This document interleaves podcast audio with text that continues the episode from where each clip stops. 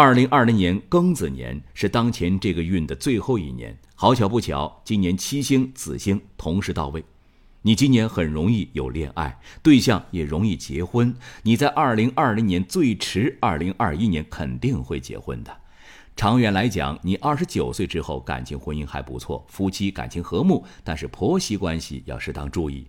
在这儿呢，江南一林对当事人的建议：你遇到这个事情啊，的确还是比较棘手。江南一林不好直接建议你要还是不要这个孩子，因为牵扯到一条性命，外人不方便，也没有权利介入你的因果，对此做出判断。但是呢，江南一林可以提醒你几点啊。第一点，你应该认真检视一下前女友的个性和你们的感情，你应该仔细的想一想，你们三观是否吻合呢？你是否真的喜欢她？你最不能忍受她的是什么？其实就你刚才的描述而言，他爱整洁，对自己要求高，对自己命运有清晰的规划，这些并不是缺点呐。如果他是那种蛮不讲理、喜欢作、喜欢瞎抱怨、指责的人，那才需要警惕呢。他的这些个个性和你其实是互补的。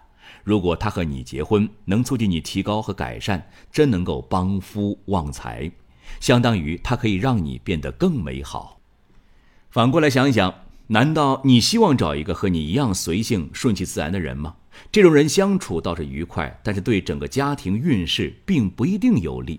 一个家庭总归要有一个上进心强的人。第二点，如果真的不喜欢前女友，实在无法忍受，那就别迁就。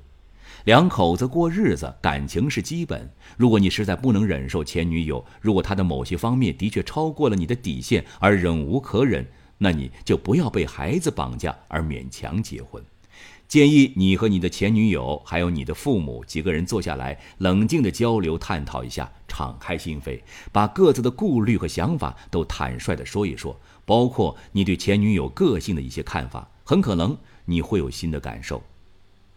在这儿呢，江南一林对大家的建议是啊，类似杨先生这样未婚先孕的情况，实在不是什么新鲜事儿了。只是和女孩分手之后，发现女友怀孕，倒是有点意外。江南一林给大家建议如下：第一点，作为女性，婚前一定要注意避孕。大学生谈恋爱而能够成功结婚的概率应该不会太大。大家想一想，你们当初那些在校园恋爱的同学，有几对儿最终能够走进婚姻殿堂的呢？不管大学生恋爱还是上班之后的恋爱，作为女性一定要做好避孕工作，不要有侥幸心理。如果做人流或者是坠胎，就算别人不知道，你自己的身体知道，这种事情受伤害的永远是女人，所以要妥善保护好自己。第二点，万一遇到未婚先孕，自己要分清主次。未婚先孕的常规情况是两个人在恋爱之中，然后女方怀孕了。这种情况，如果双方彼此有感情，商量着就补票领证，这是顺其自然。没有什么好纠结。